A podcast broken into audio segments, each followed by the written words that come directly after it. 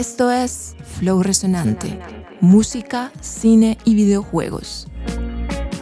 Muy bienvenidos a la tercera temporada del Flow Resonante. Les habla Andrés Valencia. Póngase sus audífonos, póngase cómodo porque acá empieza Flow Resonante.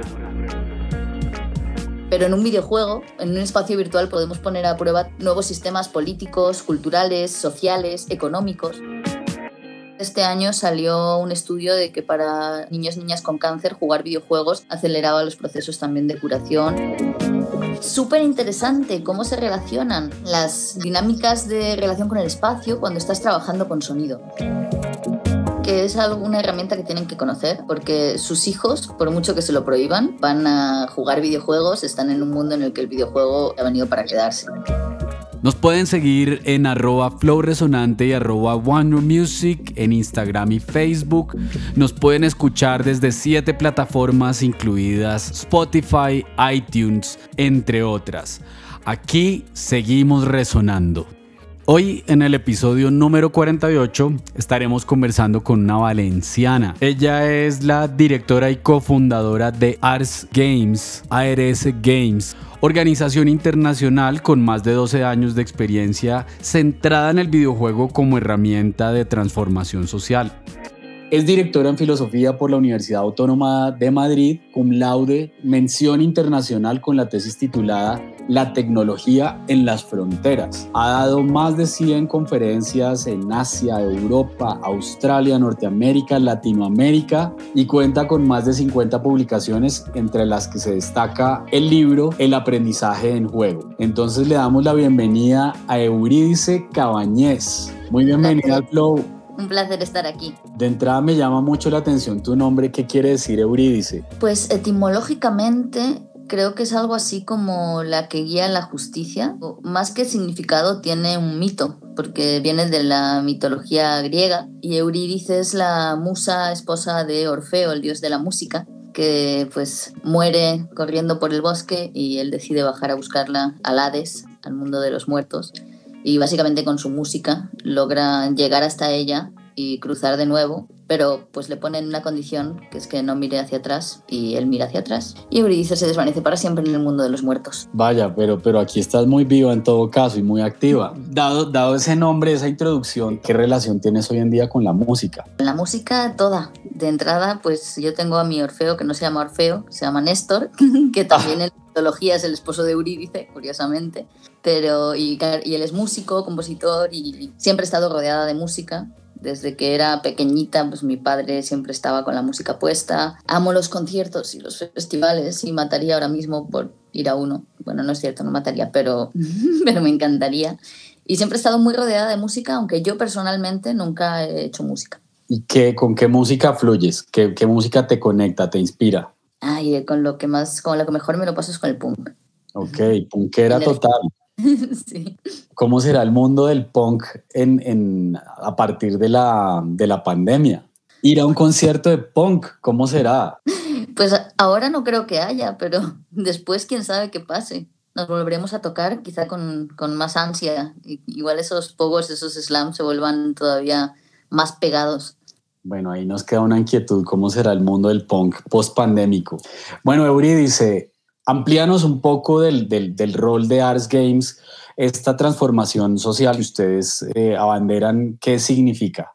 Bueno, digamos que los videojuegos y en general también toda la tecnología siempre implica procesos de transformación social, ¿no? Lo que pasa que normalmente no nos damos cuenta de que toda tecnología es política, de que toda tecnología, todo videojuego siempre tiene un mensaje detrás, unos valores, que a veces incluso son inconscientes, ¿no?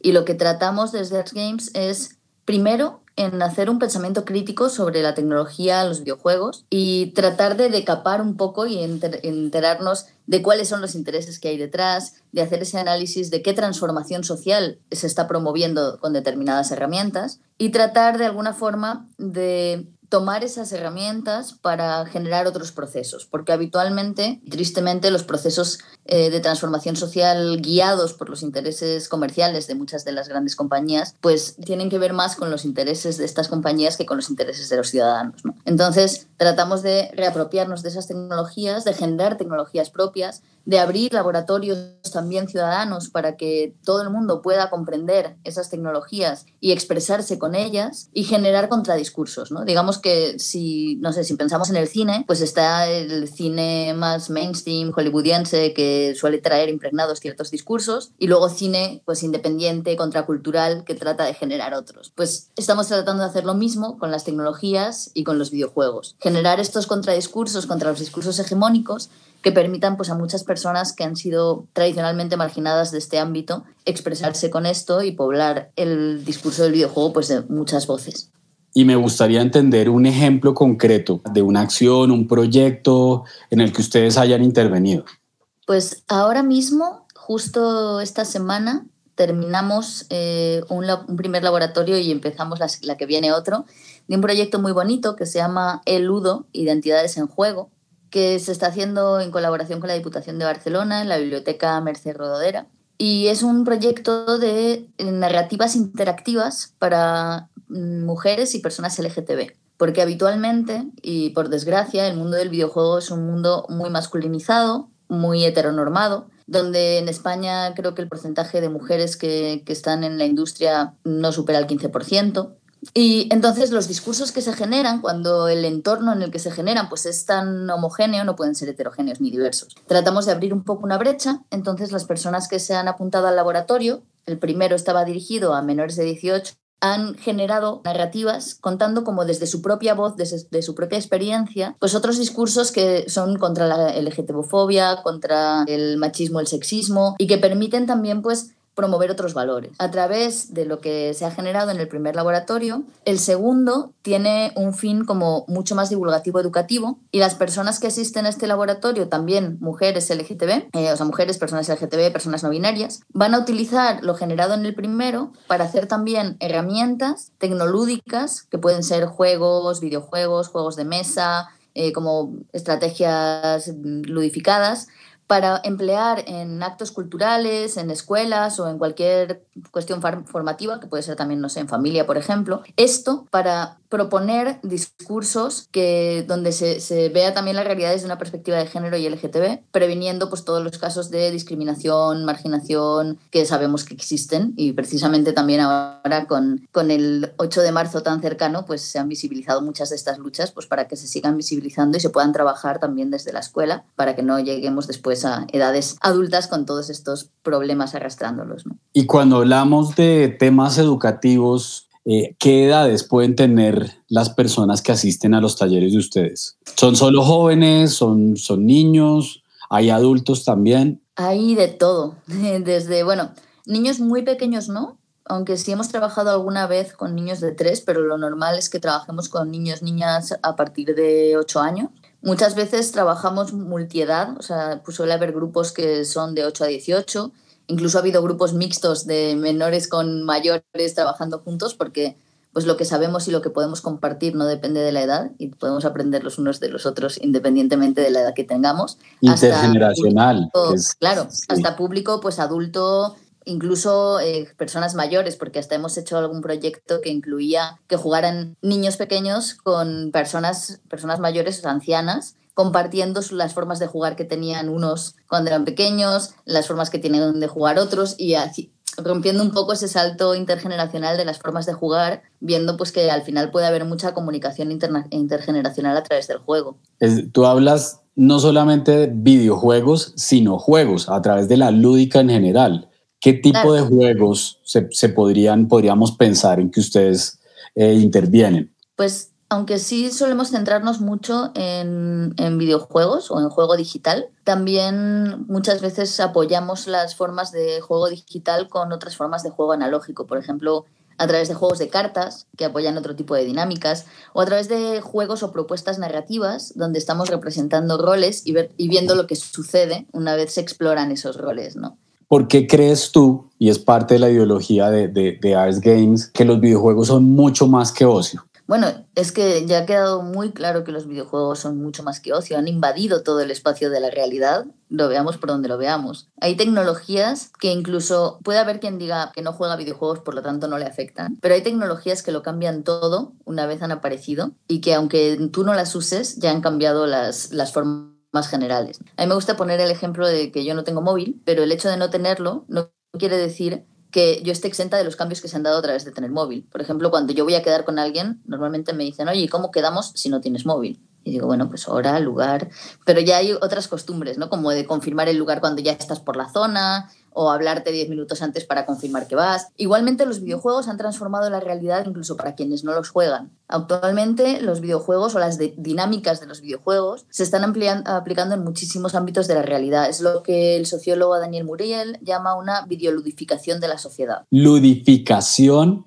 de la sociedad. ¿Cómo, ¿Cómo es eso? Pues como que muchas de las dinámicas de los juegos han empezado a aparecer en otros lugares. Digamos que por un lado tenemos lo que estamos comentando ahora, ¿no? Como el videojuego ha irrumpido en la educación y se utilizan desde videojuegos educativos hasta prácticas gamificadas, lúdicas y como que estas lógicas del videojuego han entrado en la educación. Han entrado en los museos. Hace, bueno, no sé, cuando iniciamos con Arts Games era casi impensable que los videojuegos pudieran entrar en el museo. Yo tengo así como un montón de experiencias de acercarnos a centros culturales y de arte y que nos dijeran, nos dijeran no, no, aquí solo hacemos cosas de interés cultural. Tú dices, bueno, ahora hay muchísimas exposiciones sobre videojuegos en España. Ya se empieza a incluir el videojuego dentro de los espacios culturales, se empieza a incluir dentro de las universidades, hay un montón de carreras de videojuegos, se utiliza dentro de la medicina, tanto para formar posibles doctores con simuladores que permitan practicar sin matar al paciente, como incluso como también para operar a través de interfaces humano-máquina y que sea un brazo robótico el que haga las operaciones más milimétricas, incluso para tratamientos o para,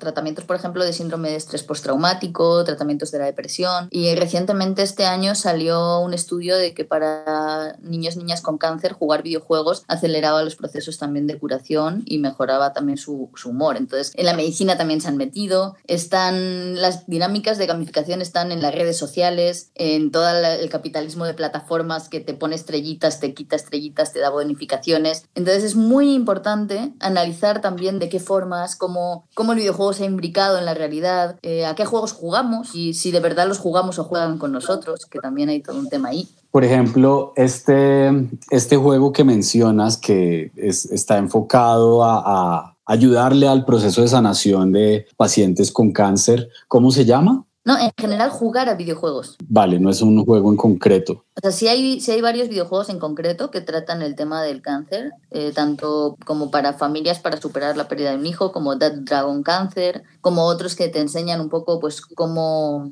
cómo funciona el cáncer y cómo atacarlo, que ahora mismo no recuerdo el nombre. O sea, sí hay videojuegos en específico, pero en general jugar videojuegos es mucho, o sea, puede mejorar los procesos de curación y el estado anímico de los pacientes. Ahora que entramos en, digamos que en las herramientas que te puede brindar eh, un videojuego, eh, ¿qué tipo de, habilidades te, te puede fortalecer un videojuego? Pues hay bastantes estudios, sobre todo dentro del ámbito de las neurociencias, que aseguran que jugar determinados videojuegos puede mejorar, bueno, jugar videojuegos en general puede mejorar la plasticidad cerebral y las conexiones entre distintas áreas del cerebro. Por ejemplo, la psicomotricidad fina, oculomotriz, eh, también procesos de memoria y atención, atención tanto concreta en un periodo muy breve como la atención más bien prolongada, porque bueno, pues todos sabemos que de pronto podemos estar jugando un videojuego ocho horas seguidas sin cansarnos y sin perder la atención, ¿no? Entonces como que esos procesos también los puede mejorar. Pero más que esas cuestiones, que pues los estudios son bastante recientes y habría también que, ver si, si realmente, pues no sé, jugadores profesionales han mejorado jugando a través de videojuegos o más bien ya tenían esas destrezas y por eso acaban siendo jugadores profesionales. Creo que es muy importante las habilidades que puede fomentar el juego más a un nivel de interacción, ¿no? como las habilidades sociales, de negociación de reglas, de negociación de espacios, las posibilidades de imaginar otros sistemas, otros mundos, ¿no? porque ahora en el mundo físico pues tenemos un sistema con categorías muy claras y prácticamente no pensamos en que podamos cambiarlas. ¿no? Pero en un videojuego, en un espacio virtual podemos, poner a prueba también nuevos sistemas políticos, culturales, sociales, económicos y experimentar con un montón de mundos posibles y ver si pueden funcionar antes de, llevarlos al mundo físico de nuevo. ¿no? Entonces, ese es el potencial que yo le veo mayor al, juego, la posibilidad de experimentar mundos diferentes. ¿Y por qué crees tú que es tan importante, volviendo al tema de las habilidades, ya en este caso habilidades blandas,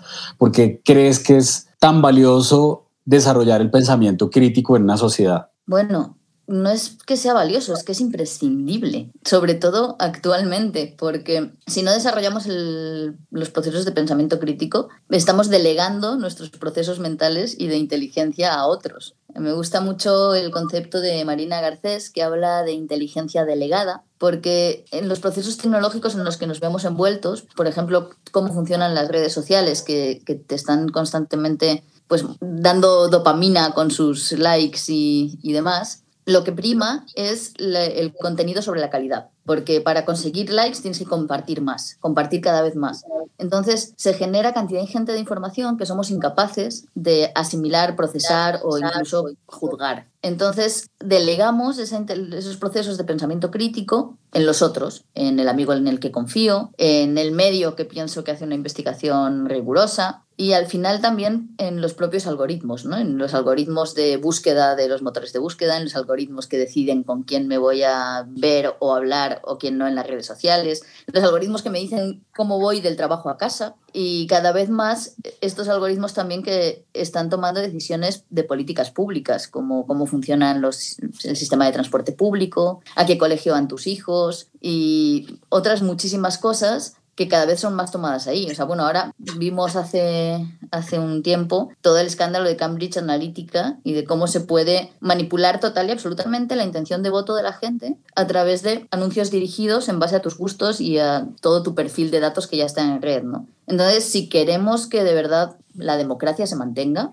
para empezar, es algo tan importante como eso, si queremos poder tener alguna agencia en las políticas que deciden en los espacios en los que nos movemos. Entonces necesitamos ese pensamiento crítico, necesitamos ser capaces de analizar lo que está pasando y tomar decisiones sobre si queremos que lo que está pasando continúe pasando o si queremos que pasen otras cosas. O por lo menos poder saber qué de lo que nos muestran es real y que, y que no. O sea, es, es, imprescindible para la vida. Tener la capacidad de, de, identificar esta información me está llegando manipulada, puedo dudar o si realmente esta información es veraz y puedo tomar una decisión frente a ella, ¿cierto? Claro, y, y no caer tampoco en las trampas de los datos, porque parece que ahora como que si ya te dieron datos, entonces ya es cierto y si puedes contrastar esos datos. Pero bueno, uno de los proyectos que queríamos, queremos hacer este año, que todavía está pendiente de confirmar la financiación, es precisamente un proyecto donde podamos jugar con los datos y podamos tener pensamiento crítico sobre esos datos, viendo que dependiendo de las formas en las que los mostramos, el discurso también y el mensaje cambia. ¿no? Y cómo muchas veces se manipula también la forma en la que se muestran esos datos para generar una u otra idea en la, en la población. Bien interesante eso. ¿Y para cuándo, para cuándo se llevaría a cabo ese taller? En principio sería este año. Estamos en espera a ver que nos confirmen y sería, sería este año en Barcelona, en Canódromo, trabajando con los datos presencial de vida en Barcelona. Sería una actividad presencial, no sería eh, virtual. Pues hoy en día ya es difícil decir si algo puede ser presencial. Entonces, podría decir que la intención es que así sea, pero, pero bueno, pues estamos un poco a merced también de los acontecimientos. Bien, dentro de lo que ustedes desarrollan como Arts Games, eh, ¿cómo se relacionan con el concepto de STEAM?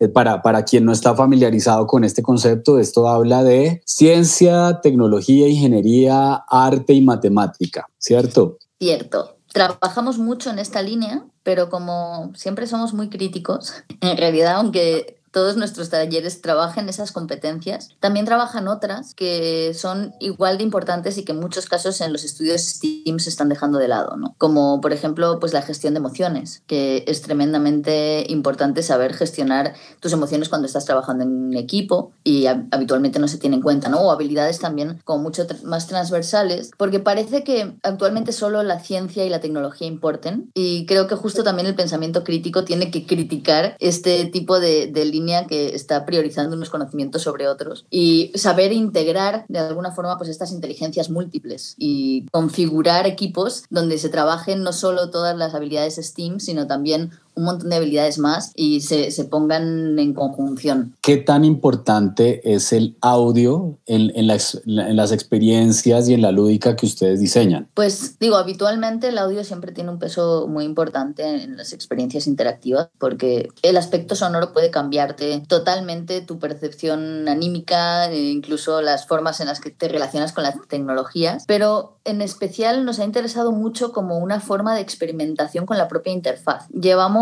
a cabo en 2010 un proyecto que siguió varios años, que ha tenido varios prototipos diferentes, que justo trataba de, de explorar el audio como interfaz, porque cuando estamos hablando de videojuegos siempre tenemos como un vector que guía la mirada, ¿no? Es como una línea que está entre la pantalla y nosotros, la percepción es unidireccional, pero el audio, o sea, por ejemplo, en un videojuego yo no puedo girarme a matar a un enemigo que tengo detrás, porque pues no hay enemigos detrás, todos están delante de mi cara en, los, en la pantalla. Pero en el audio yo puedo escuchar un enemigo que viene detrás cuando trabajamos con sonido binaural. ¿no? Entonces trabajamos en esta plataforma de realidad aumentada a través del sonido, donde la persona que jugaba pues entraba a un espacio vacío de 6 metros cuadrados y se encontraba que estaba poblado de objetos sonoros. ¿Cómo es esto? Claro, pues digamos que había un proceso en el que había un modelado 3D de estos objetos que nunca la persona que jugaba los veía, para darles físicas reales, de forma que pues, al colisionar con ellos se desplazaran y tuviera como todo ese efecto y esas dimensiones. Pero luego se trabajaba, se traducía en Pure Data a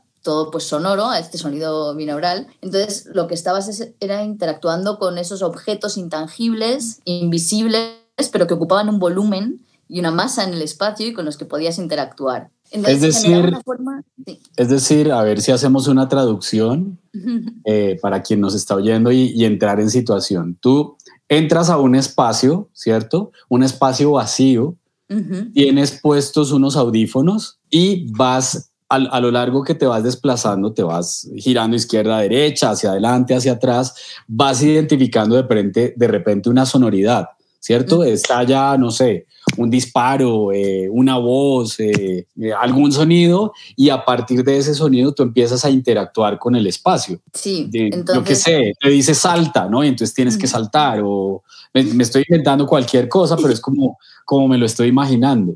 Pues tratamos, en realidad nos basamos mucho en la sinestesia, que es un fenómeno que personalmente siempre me ha interesado mucho, yo soy sinestésica, y bueno, todos lo somos en mayor o menor medida, ¿no? Entonces, por ejemplo, como la tendencia era jugar con los ojos cerrados, porque entiendes mejor el espacio porque la visión no te está sirviendo para nada, pues el espacio se delimitó con un sonido que era como sonido de electrocución. Como y funcionó súper bien porque no había que explicarle a nadie que eso significaba que se estaba saliendo del espacio. Todo el mundo instintivamente cuando pisaba para allá iba para atrás. ¿no? Y al principio Ah, qué interesante. Como electrostática, ¿no? Estás, te está saliendo de la, de la zona de trabajo, de, de interacción. Claro, y al principio experimentamos con sonidos naturales como tormentas, grillos, pero después decidimos irnos más por sonidos como mucho más musicales, de notas. Entonces, pues tenías distintas notas, objetos que sonaban como un pulso, y podías ubicarlos siguiendo ese pulso. Empezamos a introducir ya no solo un espacio jugable libre, sino como mecánicas de juego. Entonces tenías que, o sea, si colisionabas con esos objetos sonoros que eran notas, pues se empezaban a desplazar, pero había dos objetos que tenían cualidades diferentes.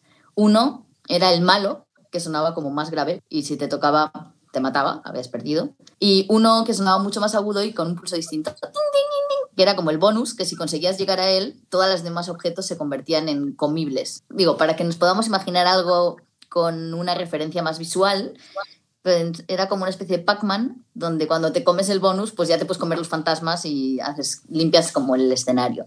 Y al final se iban generando niveles también aleatoriamente, de forma que pues, el espacio de juego era infinito. Súper interesante cómo se relacionan las dinámicas de relación con el espacio cuando estás trabajando con sonido. Porque en un juego físico, en el espacio real, eh, las formas en las que te relacionas con el espacio son muy parecidas a las que te relacionas cuando vas a trabajar, recorres la casa. Pero cuando lo hueles todo sonido, la gente se desplaza mucho menos y los espacios se amplifican. O sea, piensas que has recorrido... La relación espacial cambia completamente. ¿no? Digamos que la, vista te permite confiar y, somos muy visuales. Sin embargo, al, al, depender exclusivamente de nuestro oído, la dimensión del espacio es diferente. Sí, de pronto en un espacio muy chiquito en tu casa puedes tener espacios enormes porque te mueves como más despacito y sientes que has avanzado más. Es una sensación como muy extraña, pero de pronto es como si el espacio emergiera del lugar en donde te encuentras. Y eso es algo que solo puedes conseguir a través del sonido. ¿Y qué buscaban ustedes con esta investigación, con, este, con esta instalación sonora? Pues primero experimentar, porque nos gusta jugar y ver hasta dónde podemos romper paradigmas. Por otro lado, crear un, espacio donde pudieran jugar tanto personas eh, que no tienen ningún tipo de discapacidad visual, junto con personas que sí la tienen, y fuera un espacio de juego igual para todos. Y también experimentar un poco en esta relación de sonido, espacio, cuerpo, y ver cómo modificaban estas interacciones. Creo que eran nuestros principales objetivos. Sin duda, ¿y, y cuándo podríamos tener acceso a una instalación de estas? ¿Cuándo, pues dónde, dónde, ¿Dónde y cuándo existió por primera vez y dónde se plantea que podamos vivirla? Existió por primera vez en Medialab Prado, Madrid, un espacio de creación colectiva increíble donde tuvimos ese Playlab de experimentación con la interfaz donde surgió el primer prototipo, que por cierto es un espacio que ahora está en peligro, quieren, quieren cerrar y quieren construir otra cosa ahí, eh, hay una lucha abierta, así que aprovecho para difundirla con el hashtag Save the Lab o We Are the Lab. Em, y luego pues se fue desarrollando en distintos espacios, estuvo en espacio trapecio, tuvimos un desarrollo y estuvo instalado durante Insonora, un festival de, de sonido y música también pues bastante interesante. Y bueno, luego ha estado en distintos lugares, estuvo en Game On, el arte en juego, y se, se, movió bastante. Ahora está muy parado porque pues todo el código y todo el, el, trabajo habría que actualizarlo a las tecnologías de hoy y pues no nos ha surgido la oportunidad de, hacerlo entre unos proyectos y otros, pero bueno, si alguien que esté escuchando le, interesa, que nos diga y vemos si se puede, si se puede volver a instalar en algún lugar o rehacerlo. Yéndonos un poco para, para otro lado, eh, he estado conversando con amigos padres de familia y noto que muchos de ellos, sobre todo si tienen niños más chiquitos, ¿no? De 5, 7, 8 años, eh, tienen una aversión gigantesca a los videojuegos. ¿Qué podrías tú decirle a estos padres de familia? De, entrada porque no hay nada bueno ni malo, sino del de, uso que, se le dé. Entonces, ¿qué podrías tú compartirles a, a estos papás? Les diría primero que es alguna herramienta que tienen que conocer porque sus hijos, por mucho que se lo prohíban, van a jugar videojuegos, están en un mundo en el que el videojuego es muy relevante y ha venido para quedarse. Segundo, que investiguen, porque sí es verdad que hay juegos que son horrorosos. Nosotros dentro de la web derecho al juego.digital hay una sección que se llama patrones oscuros que pueden consultar, donde se ve qué patrones, o sea, qué estrategias utilizan algunos de los videojuegos como para generar adicción o para generar malas compras dentro del juego y así pueden detectar en los juegos que juegan sus hijos. Y también pues que seleccionen bien juegos, que hay juegos que pueden ser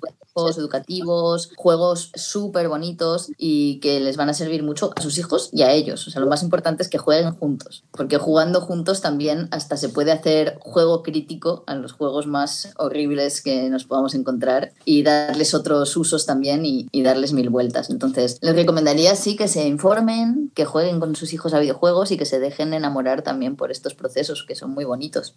De hecho, porque se conecten a través del juego, de la lúdica, ya es interesante, pero luego que tengan la posibilidad de explorar los videojuegos y todo lo que hay allí es, es bien interesante. De hecho, estuve viendo unas estadísticas, podrían ser del 2017, y comentaba que de los 35 y los 44 años aumentó el número de personas que, que están jugando activamente videojuegos y no me, no me explico lo que será hoy en día en la pandemia, cómo estarán cambiando esas, esas cifras de, de, de engancha a los juegos. Es muy llamativo. Hasta la Organización Mundial de la Salud recomendó jugar videojuegos para mantener la salud mental en el confinamiento. Porque si estás en casa, no puedes salir a ningún lado, estás en cuatro paredes, poder explorar mundos abiertos, pasear, subir montañas, ver atardeceres, volver a tener vida de alguna forma, ¿no? La vida que no se puede tener fuera de la casa en momentos de confinamiento de pandemia. ¿Qué opinas tú de los, de los videojuegos? Eh, otra versión que encuentro muy, eh, muy común es la de los juegos de guerra. ¿Qué, qué opinas tú al respecto? ¿Son nocivos? Son, he oído también opiniones de gente que dice que realmente no es que esté formando asesinos, sino que te está permitiendo como desahogar cierta ira o cierta represión. ¿Qué opinas tú al respecto? Es un tema complejo, entonces, como siempre, no voy a dar un blanco ni un negro, sino muchas pinceladas de gris. Evidentemente, jugar videojuegos violentos no te va a convertir en un asesino. Tampoco lo hace leer libros sobre crímenes o ver películas sobre crímenes, y hay muchísimas.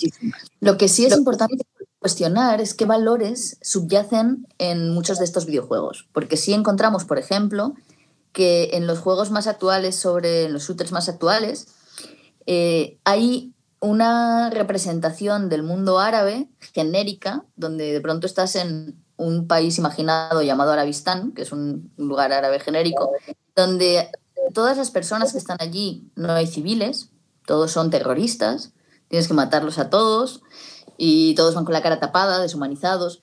Y al final este discurso sí puede estar legitimando otros discursos y otras prácticas, como todas las guerras de Oriente Próximo. Entonces, jugar juegos de, de, guerra de por sí no nos va a convertir en asesinos, pero sí tienen un potencial de meternos una serie de valores. Por ejemplo, American's Army es un videojuego que sacó el ejército de los Estados Unidos, por un lado como pues para hacer esta legitimación de sus prácticas militares, por otro lado para entrenar posibles futuros soldados y para, como labor de marketing, de pues, estar en el ejército está bien y además ya vienes medio entrenado. Entonces sí hay que cuestionar esto, pero incluso podemos jugar con nuestros hijos, jugar con nuestros estudiantes a ese tipo de juegos. Nosotros hemos hecho talleres con, con shooters violentos y simplemente para hacer prácticas de juego crítico, con plantear una serie de preguntas se desata esa, esa crítica. ¿no? Nosotros les dijimos que jugaríamos esos juegos, pero que eran reporteros de guerra. Entonces íbamos a jugar a que eran reporteros y mientras jugaban tenían que descubrir quiénes eran ellos, en qué, de qué país, era, qué país era el enemigo y cuál era el origen del conflicto. ¿no? Y al final, pues niños y niñas que estaban jugando llegaron a preguntar, por ejemplo, pues, bueno, ¿y quién ha dicho que son terroristas? ¿Se lo han autodicho ellos? ¿Otros se lo dicen? ¿Por qué?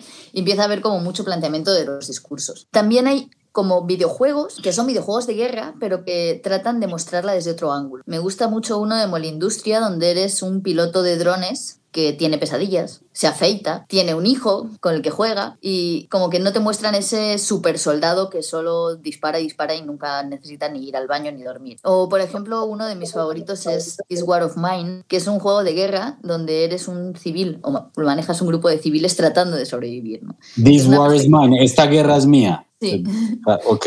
Que justo pues es una perspectiva muy distinta, ¿no? Es como hay una guerra, pero yo no soy un super soldado que mata, yo soy una persona que está tratando de sobrevivir en un entorno de guerra donde se vuelve muy complicado la Que además me llama la atención porque no, no tenía conocimiento de este juego, pero sí que me, me hace pensar en que es, despierta mucho la empatía en lugares donde, donde hay guerra, ¿no? Y sin, sin ir más lejos, Colombia vive una guerra. Parecía que la dejábamos, pero no, realmente la, la estamos viviendo y es terrible. Lugares que en los que se vive la guerra día a día creo que también nos hace poner en ese lugar donde no sabes si mañana vas a sobrevivir. Sí, además el juego tiene detalles que son muy tontos, o sea, que no afectan a la jugabilidad, pero sí afectan mucho a la empatía. Que por ejemplo, en lugar de, o sea, tienes los avatares, pero al lado tienes una fotografía real de una persona, que además de vez en cuando pestañea y puedes leer su biografía y te dice cosas como siempre quiso jugar al fútbol o no sé, y no afecta afecta nada al juego, pero de pronto sí hace que tú sientas que no es solo un avatar, ¿no? que es una persona que tenía sueños, que ya solo quiere sobrevivir en un espacio en el que se convierte en algo muy complicado y sí genera muchísima empatía. Bueno, maravilloso. ¿Y un último juego que nos, que nos recomiendes? Voy a decir dos. Primero, todos los de, de Construct Team, que es un, un estudio de Valencia que amo porque trabajan como cuestiones y pensamientos bien complejos eh, a través del videojuego.